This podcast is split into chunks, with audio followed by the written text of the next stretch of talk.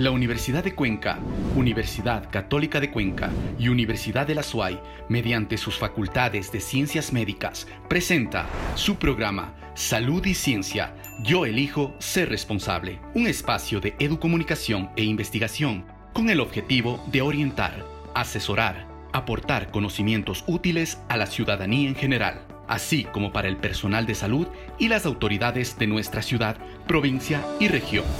Empezamos. El incremento en las unidades de cuidados intensivos y salas de hospitalización pediátricas causa serias preocupaciones, no solamente en las familias ecuatorianas, sino también en el Estado ecuatoriano, en el sistema de salud frente al incremento de casos en niños, niñas y adolescentes, sobre todo en los más pequeños que no han recibido la vacuna.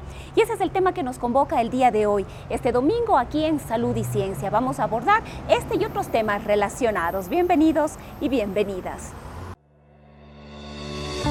¿Sabías que... La pandemia de COVID-19 ha transformado la vida de las niñas, niños y adolescentes dentro de sus familias en todo el mundo. La UNICEF recomienda trabajar con los expertos en salud para difundir la verdad en lugar del miedo, ofrecer pautas, orientaciones fiables y responder algunas de las preguntas que se plantean dentro de los hogares.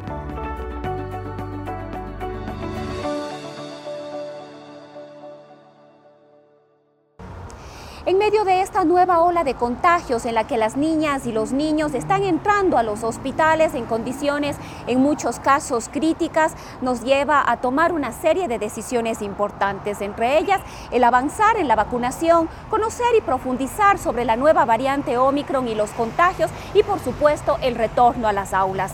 Sobre estos temas vamos a hablar con Verónica González, médico pediatra. Le damos paso a nuestro compañero Carlos Valverde. Muchísimas gracias, Rosana. Muy buenos días. En esta ocasión, en nuestra entrevista de salud y ciencia, estamos con la doctora Verónica González. Ella es graduada en medicina en la Facultad de Ciencias Médicas en el 2008, tiene su posgrado en la Universidad Técnica Particular de Loja, en un diplomado en desarrollo local y salud en el 2009 y también una gerencia, perdón, una especialidad en gerencia y planificación estratégica en el 2010. Es médico especialista en pediatría de la Universidad de Cuenca, médico tratante de pediatría en el Centro Integral de Especialidades en Azogues y actualmente también es docente de la cátedra de, de pediatría en la Universidad Católica de Cuenca. Muy buenos días, ¿cómo está usted? Muy buenos días, muchas gracias por invitarme a su prestigioso programa. Muchísimas gracias. Los medios de comunicación han señalado que los casos positivos y hospitalizaciones de bebés y niños pequeños han aumentado en las últimas semanas. Muchas inquietudes han surgido al respecto que se deben ser absueltas o resueltas o también informadas al público y la ciudadanía. Le pregunto a usted, ¿existe en realidad una mayor afinidad entre las nuevas variantes y cómo ha afectado estas en niños? Bueno, una mayor afinidad en la nueva variante, especialmente la nueva variante que estamos eh, mm, ahorita en, el Ecuador con mayor especificidad, la variante Omicron, no, tiene una mayor afinidad con los niños. Lo que pasa es que la transmisibilidad del virus es mucho mayor. Es muy fácil la transmisión. El hecho de que la exposición ha aumentado, hemos salido antes en el principio de lo que era la cuarentena, los niños pasaban en casa, no salían, incluso cualquier enfermedad viral había disminuido de incidencia. Sin embargo, ahora que estamos saliendo, que le vemos a los niños en el parque, que les vemos a los niños en el mall, que salen a hacer las compras con las mamás, entonces la transmisibilidad eh, es muy fácil, es muy rápida y son los niños los que no han utilizado mascarilla. Y son los niños los que no están vacunados, especialmente los, menores de 5 años, no, no tenemos una vacunación todavía con ese grupo etario, ¿no? Entonces, por eso la mayor cantidad de casos COVID presentados allí, tenemos un récord histórico desde el principio de la pandemia hasta ahora, donde la mayor cantidad de pacientes se ha observado en estos meses. Ya, eh, muchísimas gracias. ¿Qué signos debemos tomar en cuenta en un niño, qué síntomas se puede tomar en cuenta para sospechar que haya habido este COVID o haya pasado por esta enfermedad o posiblemente pueda tener este, este, esta enfermedad o esta, dentro de la pandemia. Bueno, eh, los signos van a depender eh, incluso de la edad del paciente, ¿no? Nosotros tenemos unos signos eh, que pueden ser desde sintomatología muy leves en, en, pacientes hasta sintomatologías muy graves.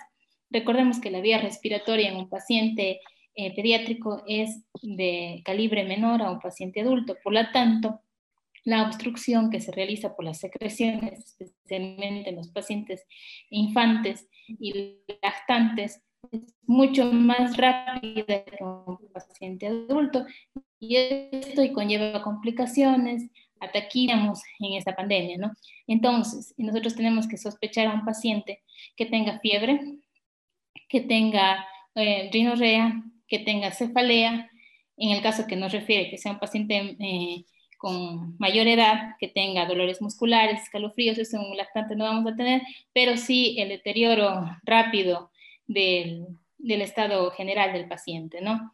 Y sobre todo que haya un contacto con pacientes COVID, ¿no?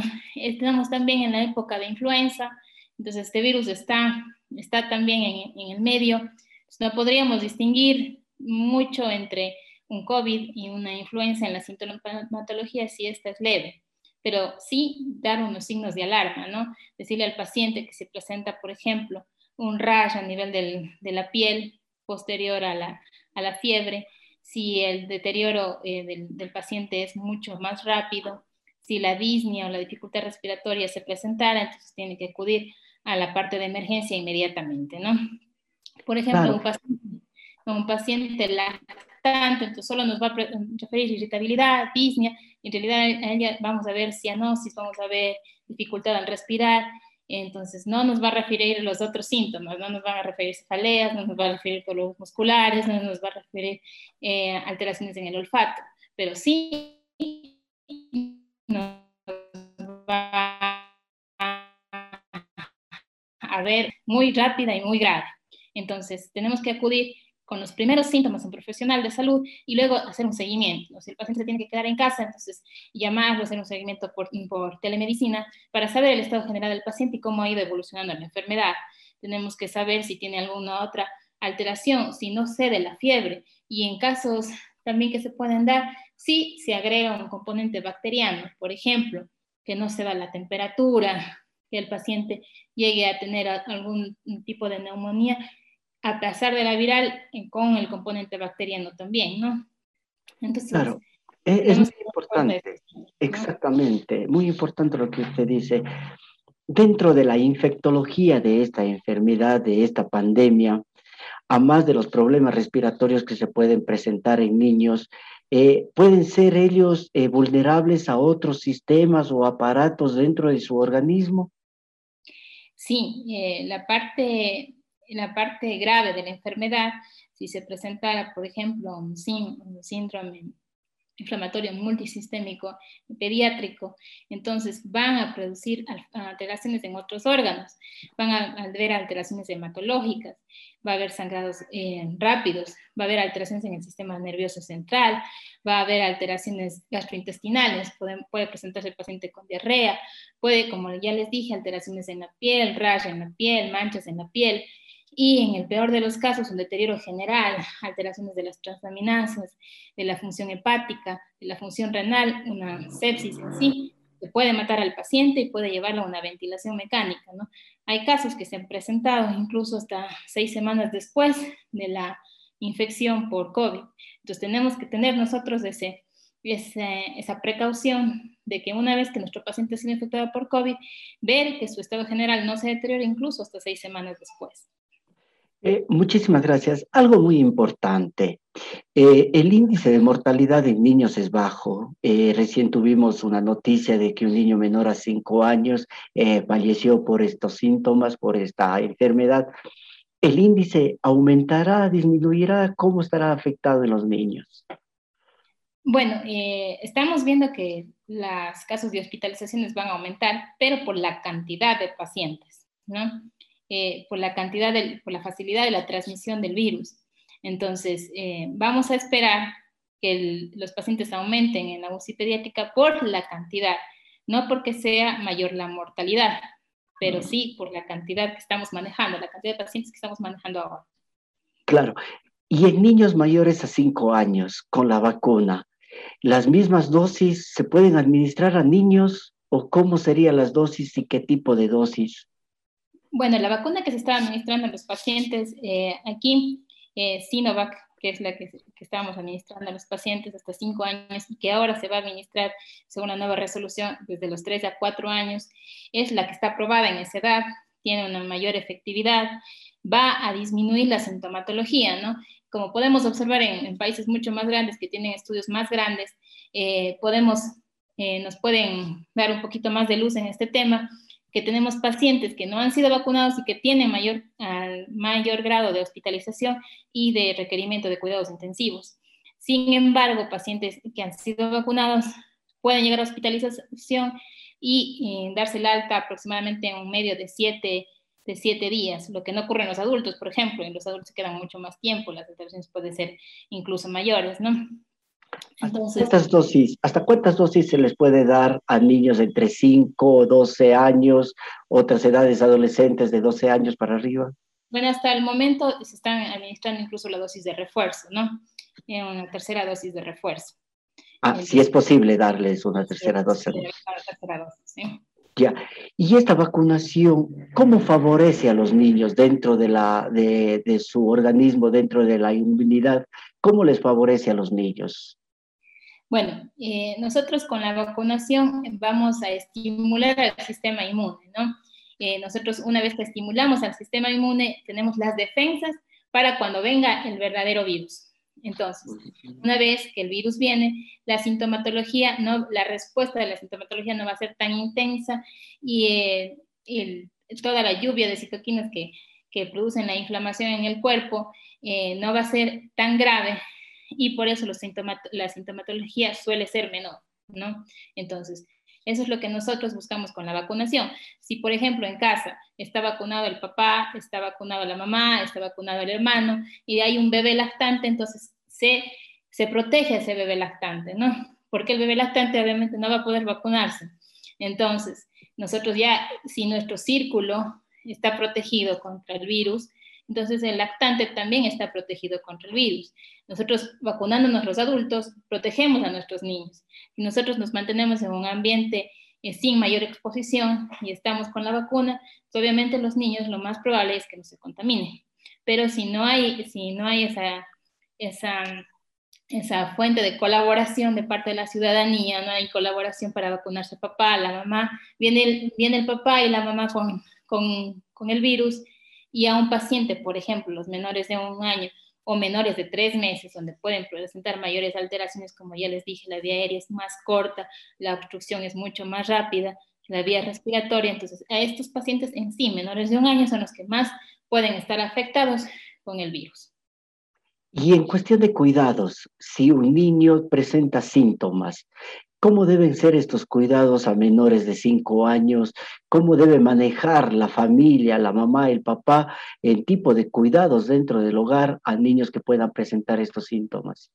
Bueno, por ejemplo, si el paciente presentara la, la, fiebre elevada, la temperatura, la disfagia, el dolor de la gargantita, como, como nosotros lo conocemos, entonces nosotros primero tenemos que que tratar de mantenernos con la mascarilla. Si, por ejemplo, sería un niño mayor de 5 años, él sí se va a poner la mascarilla, entonces mantenerse con la mascarilla, quitarse solo para, para actividades netamente de alimentación y nada más, tenerlo eh, separado de preferencia, sus utensilios, lavar todas las cosas que nosotros hacemos diariamente, por ejemplo, las manijas de las, de las puertas, tener cuidado con eso, la, indicarle al niño el lavado de manos, todo el tiempo, ¿no? Apenas tengo en contacto, no tener en contacto con nosotros, con otros niños si, si están en la casa.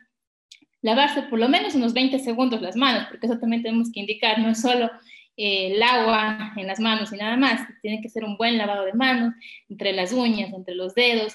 Eh, nosotros le decimos a los papitos que cante feliz cumpleaños dos veces, y con eso se cumple los 20 segundos que tienen que, que lavarse las, las manitos los niños, ¿no? Si, por ejemplo, está con mucha rinorrea, en la limpieza de las fosas nasales, botar el pañuelito, que de preferencia sea desechable, evitar tocarse los ojos, la nariz, la boquita, eh, sobre todo en niños pequeños, eh, como les dije, practicar también el, en, mejor de los casos el distanciamiento físico con otros niños, ¿no? De, si hay de la casa. Y si no, si el niño quiere salir, que sea una parte, en una parte con bastante exposición eh, al aire, ¿no? Claro. Eh, dentro de niños mayores a cinco años en etapa escolar, eh, ¿usted cree que es recomendable el retorno a clases luego o cómo se debería hacer esto? Y, y, obviamente ahora presentando mayores casos en infantes, en niños, ¿cómo se debería manejar en las escuelas?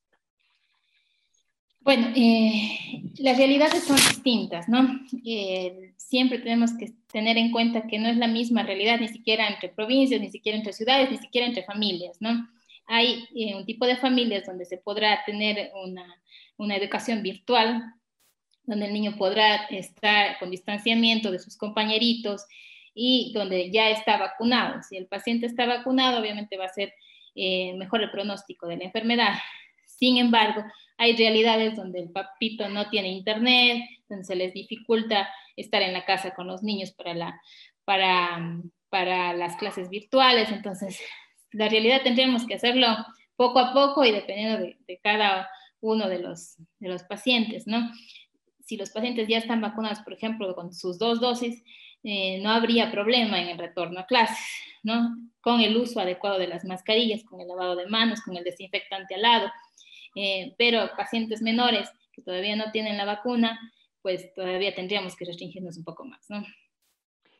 Eh, le queremos agradecer, mi estimada doctora. Eh, ¿Cuáles serían las recomendaciones que usted diera a padres de familia y a personas que están en el cuidado de niños para mantener un poco medio minimizado el impacto a esta pandemia de COVID-19? Bueno, las recomendaciones a los pacientes que por el momento se han mantenido sanos, se han mantenido con distanciamiento físico, pues continuar con las medidas de distanciamiento.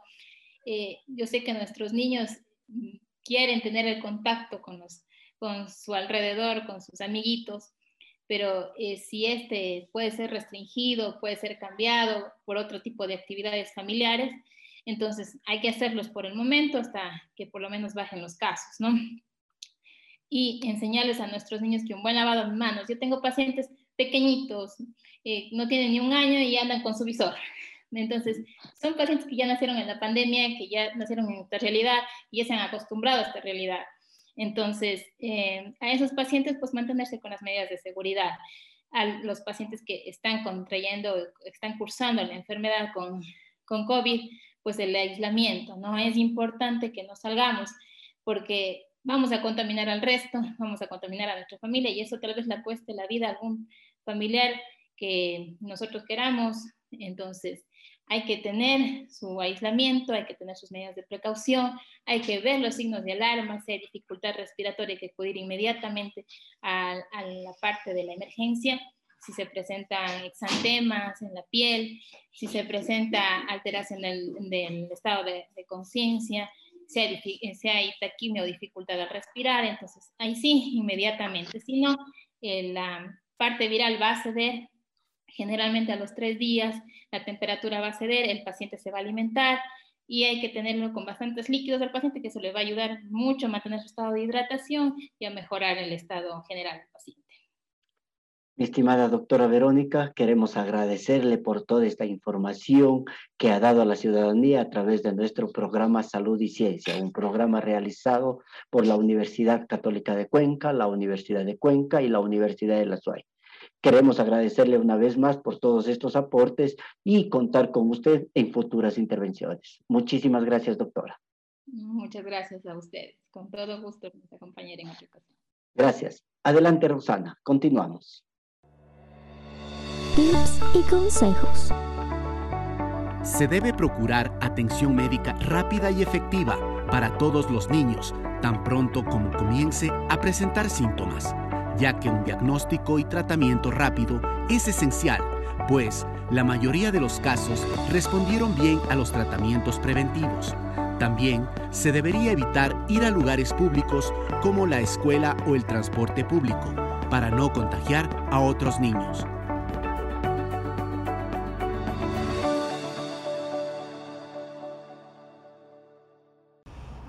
Habido un importante incremento de casos que podría poner en riesgo al sistema de salud, un posible colapso de los hospitales y las clínicas tanto del sector público como privado.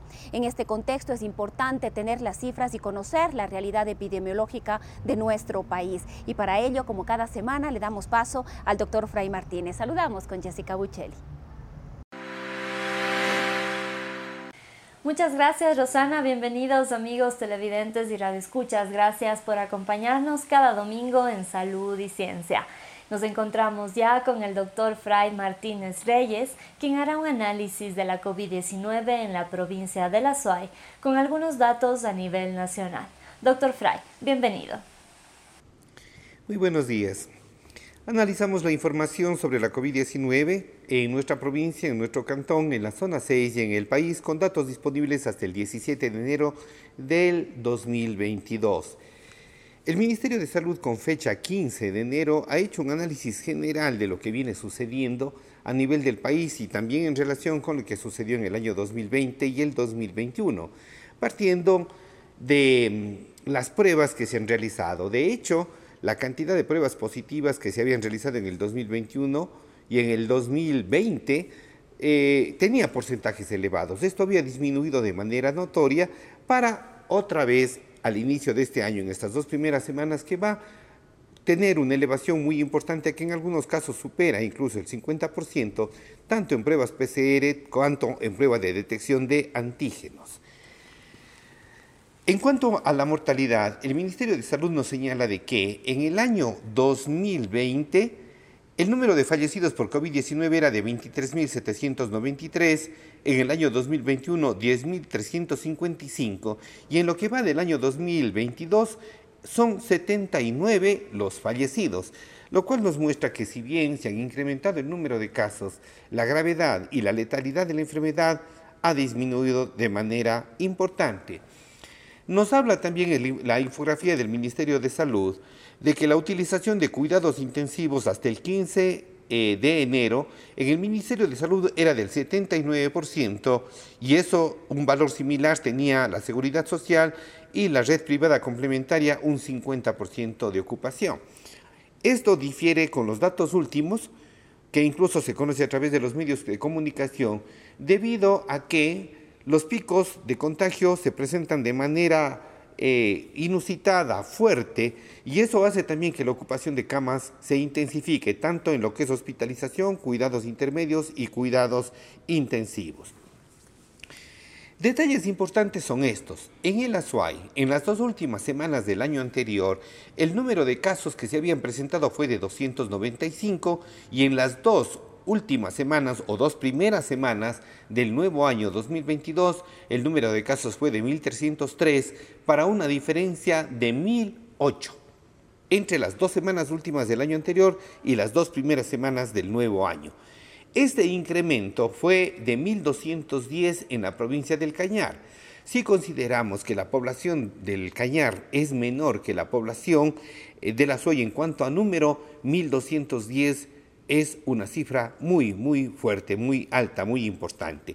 En Morena, Santiago, el incremento fue, la diferencia de incremento fue de 387. La letalidad, habíamos señalado en nuestros programas anteriores, es un indicador muy importante. ¿Cuántos fallecen por COVID-19 de entre las personas que se han contagiado y se les ha detectado? La letalidad en el grupo de más de 65 años fue de 21,29%, en el grupo de 50 a 64 años fue del 5,81%, pero un dato que nos llama la atención es lo que sucede en el grupo de 0 a 11 meses, donde la letalidad fue de 3,01%. Tenemos que tener claro un detalle. La vacunación no solamente protege a las personas vacunadas, protege a los que están más cercanos, a los del entorno y también protege a la población general. Se va a abrir la vacuna para la población de tres años en adelante y es conveniente que todos nos responsabilizamos por hacer vacunar a los nuestros, a nuestros familiares y motivar a que las personas, a que las demás personas también se eh, vacunen. Habíamos señalado de la mortalidad y de hecho en el año 2021 es cuando más los picos son más altos en cuanto a mortalidad, especialmente entre el mes de abril y mayo. Para los primeros días de febrero, de enero, perdón, del presente año, la mortalidad no es tan representativa y de hecho, si bien ha subido la ocupación de camas en cuidados intensivos, cuidados intermedios y hospitalización en general, tenemos que tener en cuenta de que la mortalidad, los casos de fallecimiento son menores, pero hay un detalle particular. Los gráficos de las diferentes provincias que nos muestra el Ministerio de Salud muestran incremento en las últimas semanas.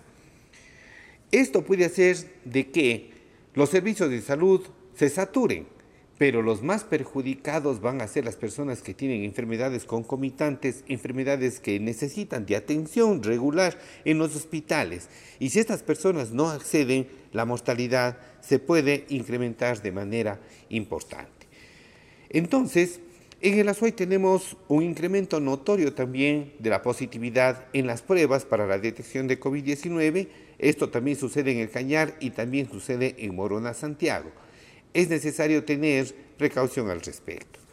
¿Cómo está el promedio de la incidencia de los últimos siete días? El Ecuador tiene un promedio de 48,78 por cada 100.000 habitantes, en el Azuay estamos en 21.46 y en Cuenca, en el Cantón Cuenca, en 19,17 por cada 100.000 habitantes. Para quienes tienen la oportunidad de vernos a través de Academia TV y también de las redes sociales, podrán ver de que nos encontrábamos por debajo de 10, incluso por debajo de 5 hasta el 13 de diciembre. Sin embargo, a partir de eso, el P7 de Harvard se ha ido incrementando como indicador. En el Cañar este incremento es muy notorio, 64,68 por cada 100.000 habitantes y Morona Santiago 36,63. Recordemos que Cañar y, Morona Santiago eran de las provincias con más baja tasa de vacunación en la población de 5 años en adelante. En todo caso, hay necesidad de mayores precauciones, hay necesidad de enfatizar en la mascarilla, en el distanciamiento, en el lavado de manos, con el fin de protegernos y de proteger a los nuestros. Una buena semana para todos. Agradecemos al Dr. Fry por la valiosa intervención de este día domingo. A continuación daremos a conocer los datos estadísticos emitidos por el Ministerio de Salud Pública. En la provincia de La Suay, 31.767 casos confirmados. A nivel nacional, 639.135 casos confirmados. 34.237 fallecidos. De esta manera damos por finalizado nuestro segmento. Continuamos contigo, Rosana. Muy buenos días.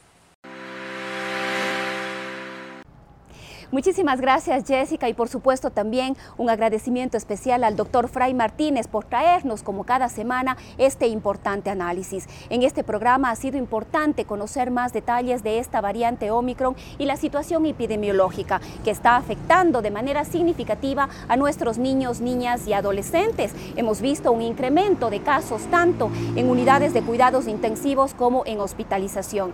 Es urgente entonces que continuemos tomando todas las medidas de bioseguridad seguridad y autocuidado, el constante lavado y desinfección de manos, el uso correcto de la mascarilla y el distanciamiento físico junto a la vacunación.